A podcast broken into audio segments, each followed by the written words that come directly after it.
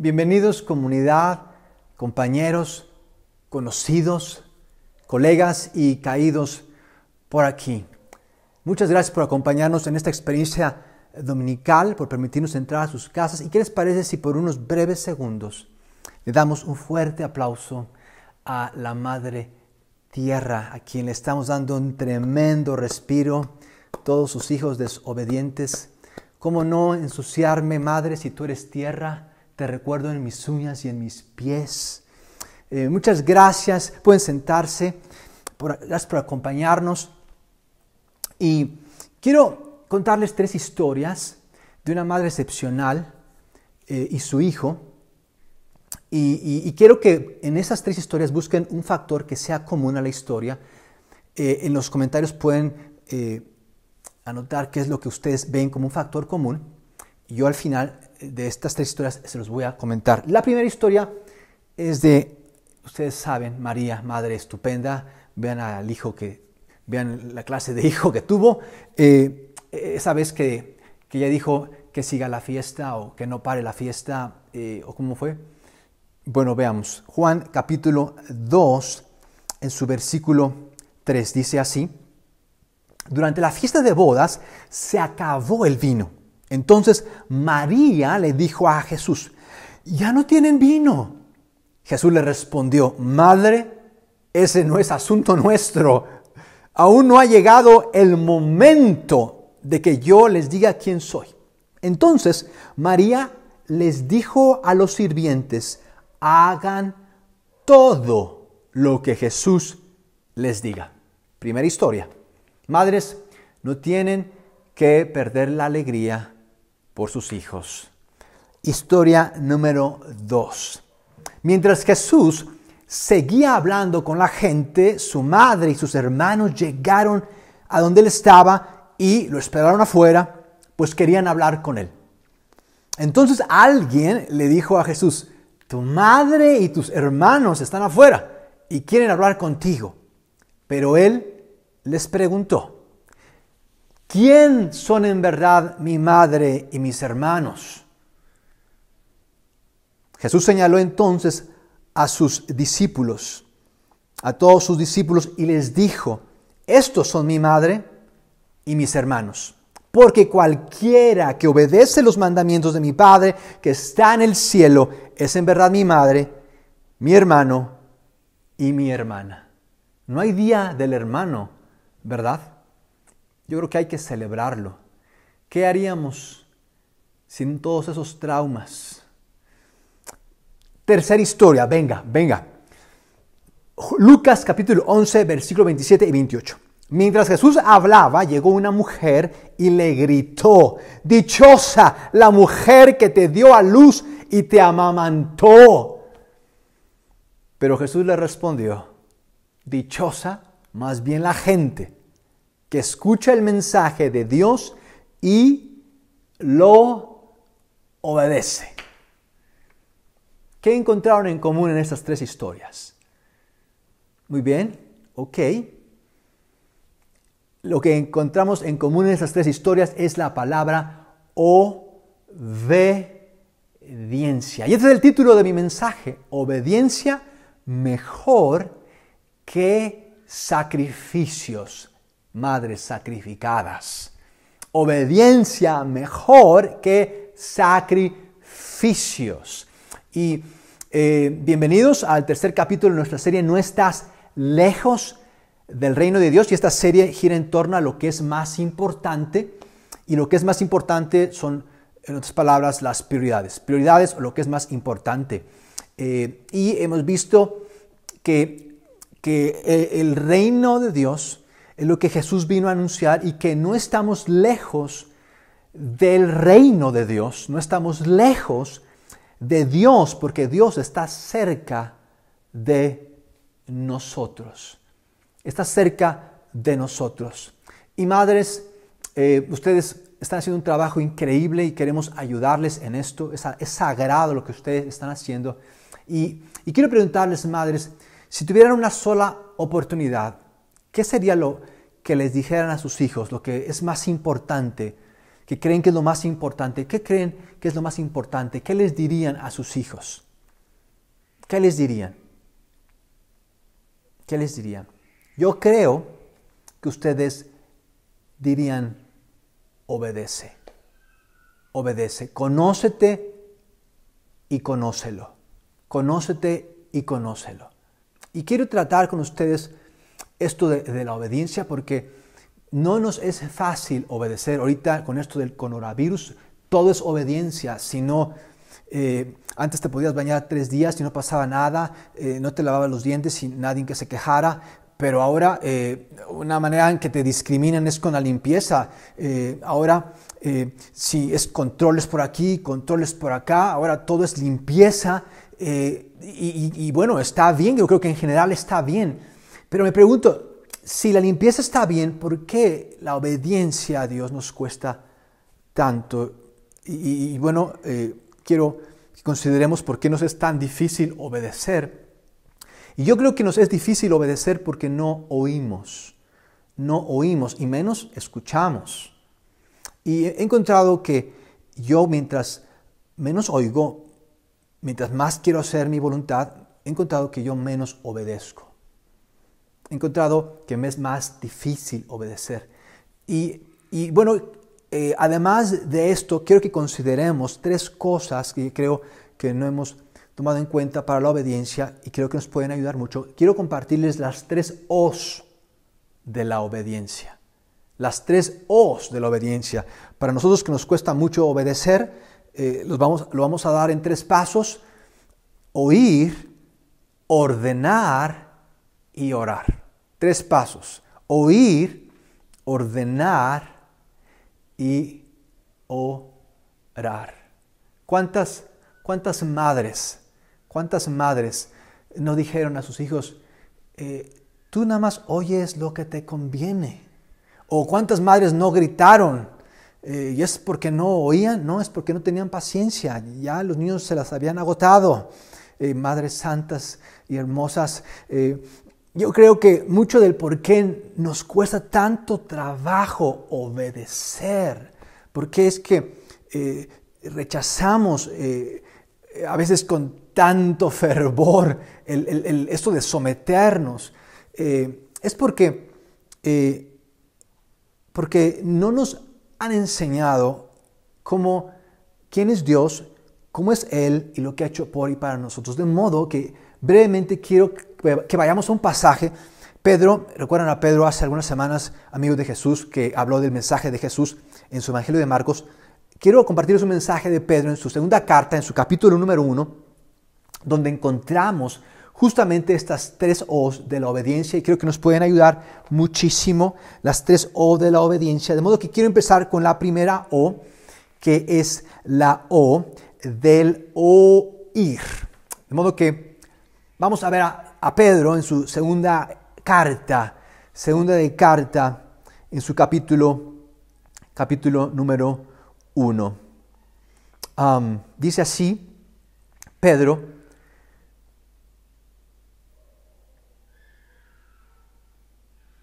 yo, Simón Pedro, estoy al servicio de Jesucristo, quien me envió a anunciar su mensaje.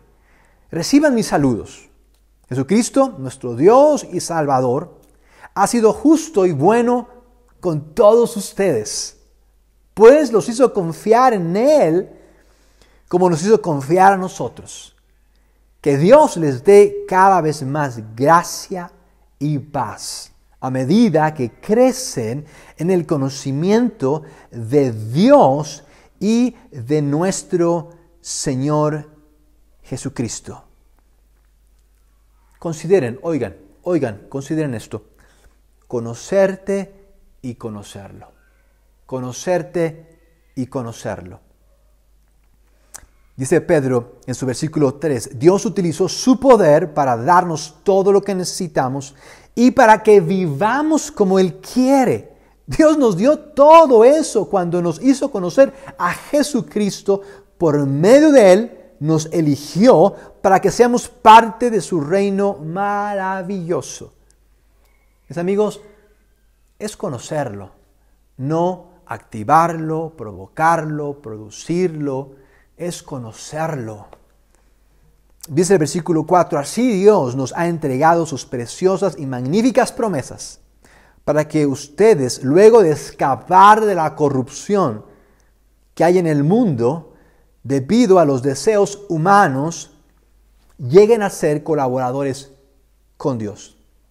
yo sé que es una frase común que escuchamos, sé tú mismo, pero yo creo que la idea no es ser uno mismo, la idea es ser uno con Dios, porque en ser uno con Dios podremos escapar de la corrupción que hay en el mundo. Y noten que la corrupción no es del prián, la corrupción es de los deseos humanos.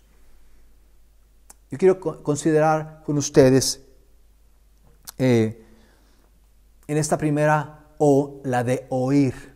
¿Estamos oyendo para obedecer? Porque cuando oímos y no obedecemos, nos obstinamos. ¿Y qué es obstinación? Obstinación es necedad y nadie quiere madres, hijos necios. Nadie quiere hijos necios. De modo que eh, dice el versículo número, quiero compartir con ustedes una o más, la O de ordenar, y se encuentra en el versículo 5, en vista de esto, en vista de todo esto, esfuércense al máximo por responder a las promesas de Dios, complementando su fe. Noten que es a partir de la fe, a partir de la fe, que vamos a edificar nuestras vidas. Y, no les parece increíble, porque consideren todo esto que ha hecho Dios por nosotros, nos dio todo lo que necesitábamos para conocerlo, para obedecerlo, Consideren que nos eligió, consideren que nos dio gracia y, paz, consideren que Él nos ha hecho confiar, válgame, Él nos ha hecho confiar. No solamente todo eso, consideren que nos ha dado preciosas y grandiosas promesas. Y quiero que consideren qué es lo que hemos aportado a esto. Dentro de todo esto increíble, inefable, inaudito que Dios ha hecho por nosotros, consideren qué es lo que hemos hecho, qué es lo que hemos aportado a esto. Lo único que tú y yo hemos aportado a esto son nuestros pecados. Es lo único, es lo único en lo que tú y yo hemos ayudado a Dios. Todo lo demás Dios lo ha hecho por y para nosotros. Digan amén, madres. Qué increíble todo lo que Dios ha hecho por y para nosotros. Y sin embargo, sin embargo, no, no nos es real. ¿Y saben qué es fe? Les digo esto porque la base es la fe. La fe es conocerte y conocerlo. Esa es fe. Fe es conocerte y conocerlo. Fe es la suprema realidad. Es la realidad de quién es Cristo y lo que ha hecho por y para nosotros. Es la convicción profunda del corazón de que he sido perdonado de mis pecados, ahora y para siempre por su sola gracia. Eso es fe. Si tú tienes esa convicción de que no puedes hacer nada para que Dios te perdone y te sabes perdonado y te sientes perdonado por su sola gracia, tú tienes fe, tú te conoces y tú lo estás conociendo. De modo que en esta segunda O, ordenar, quiero que consideres lo que Pedro nos dice, cómo debemos ordenar nuestras vidas. Y la primera cosa es la fe, la fe. Dice, complementando su fe con una abundante provisión, a la fe, complementándola con una abundante provisión de excelencia moral, a la excelencia moral, con procurar conocer mejor a Dios.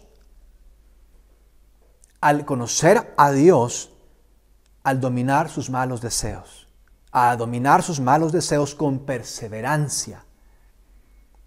A la perseverancia con sumisión a Dios.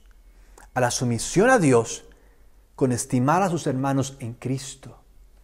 Y al estimar a sus hermanos en Cristo con amor para todos. Esto es interesante. Noten que no es el amor el resultado. Noten que es el amor el resultado y no la raíz. La raíz es la fe. El resultado es el amor. Y noten que el amor no es sentir bonito. El amor es el resultado de un proceso en el que nos conocemos y conocemos a Dios. Y noten, noten este proceso, el amor al final, al principio la fe. Y sin amor no hay amor fraternal, o sea, no hay amor hacia nuestros hermanos en Cristo. Y sin, y sin amor fraternal no hay sumisión o entrega o rendición a Dios. Y sin rendición a Dios no hay perseverancia. Y sin perseverancia no hay dominio de nuestros malos deseos. Y sin dominio de nuestros malos deseos no hay excelencia moral. Y sin excelencia moral no hay conocimiento, no hay fe.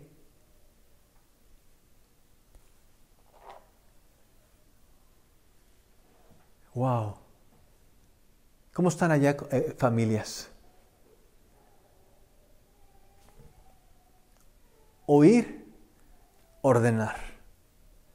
Oír, ordenar. Bien, quiero que cerremos estas tres O con la O de orar. Y Pedro nos dice en, en su carta, en el versículo número 9, porque estas cualidades si abundan en ustedes, los harán crecer en el conocimiento de nuestro Señor Jesucristo. Y evitarán que sean inútiles e improductivos. Pero quien no lo hace así es como si estuviera ciego y olvida que Dios le ha perdonado todo lo malo que hizo. ¿Saben cuál es el problema de no oír? Cuando no oímos, no vemos. Y así se va complicando la cosa, después ya nos sentimos cuando Dios nos hizo para sentir. Y he encontrado que lo contrario a la obediencia no es la desobediencia. Lo contrario a la, a la obediencia es olvidar. Es olvidar. Y, ¿Y saben por qué es orar? Porque el obedecer es una lucha espiritual. El obedecer conlleva una lucha espiritual y es por eso que tú y yo necesitamos orar y orar es quebrantar el corazón. Y, y Dios es experto en hacer de personas quebrantadas a ser personas agradecidas. Tú y yo, esa es nuestra oración y no es algo que, que hagamos cada vez que hay algún problema, esa es nuestra continua oración, esta obra de Dios en nosotros. Porque si Oímos, vamos a ordenar y si ordenamos, vamos a orar. Y obedecer, obedecer y creer se, complementan, se complementan mutuamente. Es como descansar y caminar, como confiar y cuidar. No podemos decir que creemos y no obedecemos. Todo aquel que cree obedece. Es la esencia de la fe, la, obediencia a Dios. Y dice, dice Pedro en su, en su carta, en su versículo número 9, pero quien no lo hace así es como si estuviera ciego y olvida que Dios le ha perdonado todo lo malo que hizo, versículo 10. Así que, amados hermanos, puesto que Dios los ha llamado y escogido, procuren que esto eche raíces en ustedes, pues así nunca tropezarán ni caerán. Y Dios, vean esto, está increíble, versículo 11, versículo 10, y Dios con gusto les dará la bienvenida en el reino de nuestro Señor y Salvador Jesucristo, quien reina para siempre. Para ser parte de su reino necesito partir de mi propio de mi propio reino. Mamás, ¿cuál sería el mejor consejo que le darían a sus hijos? ¿Qué creen que sea lo más importante? obediencia a Dios. Conocerte y conocerlo. Es importante que escuchemos a nuestras mamás, es, importante, pero es más importante que escuchemos a Dios y su mensaje que Él nos trae en Jesucristo, su Hijo. Ahí está nuestra eternidad. Y, y, lo que nos piden los medios de comunicación lo hacemos, lo que nos pide el gobierno lo hacemos, lo que nos pide la familia lo hacemos, lo que nos pide, lo que nos piden las madres lo hacemos, pero lo que nos pide Dios, bueno, eso es, ahí decimos eso es injusto, eso es fanático. Eh, sí, hay algunos, es por eso que es importante oír y, no, es que estoy ocupado. Bueno, lo, lo que más deberíamos tú y yo cuidar es nuestra obediencia a Dios. No es cuánto sabes, cuánto puedes, cuánto tienes, cuánto tienes o cuánto quieres, es cuánto obedeces. Y tu fe está al nivel de tu obediencia, de lo que ya sabes, porque eso de que yo no supe, eso ya se lo llevó el coronavirus. ¿Cómo estás obedeciendo a Dios? Y qué bueno que Dios me eligió por lo que hizo Cristo por mí, no por lo que yo haya hecho o no, no haya hecho. Dios me eligió por lo que Cristo hizo por mí, porque hace mucho que yo perdí toda oportunidad, pero Cristo y lo que Él hizo por mí es suficiente para Dios, para que yo pueda cada día saberme amado, cada día saberme apoyado, cuidado por Dios, de modo que no tenga problema en obedecer. Dios ya todo lo ha hecho por nosotros y me he dado cuenta que empiezo a olvidar cuando dejo de observar lo que ha hecho Cristo por mí ahora y por la eternidad. Esto es para celebrar, amigos, esto es para celebrarlo todos los días y este 10 de mayo celebrar a nuestras mamás. De modo que para la obediencia, oír, ordenar y orar. Oír, ordenar y orar. ¿Qué, qué significa obedecerle? ¿Qué es obedecerle? Obedecerle es conocerme y es conocerlo. Tú y yo estamos obedeciendo tanto como estamos oyendo, como estamos ordenando y como estamos orando. Porque querer y obedecer son la misma, son la misma cosa. De modo que, ¿qué les parece si oramos a Dios? Padre, gracias por Jesús. Ten compasión de mí, porque he dejado de oír y mi vida está desordenada y ya no oro salvo algún problema, salvo alguna emergencia como esta del coronavirus. Ya no quiero posponerme al no conocerme y al no conocerte. Gracias porque Jesús obedeció por mí para que yo fuera justificado y oyera tu mensaje de perdón, ordenara mi corazón y orara por ser un instrumento de tu amor. En Cristo Jesús. Amén.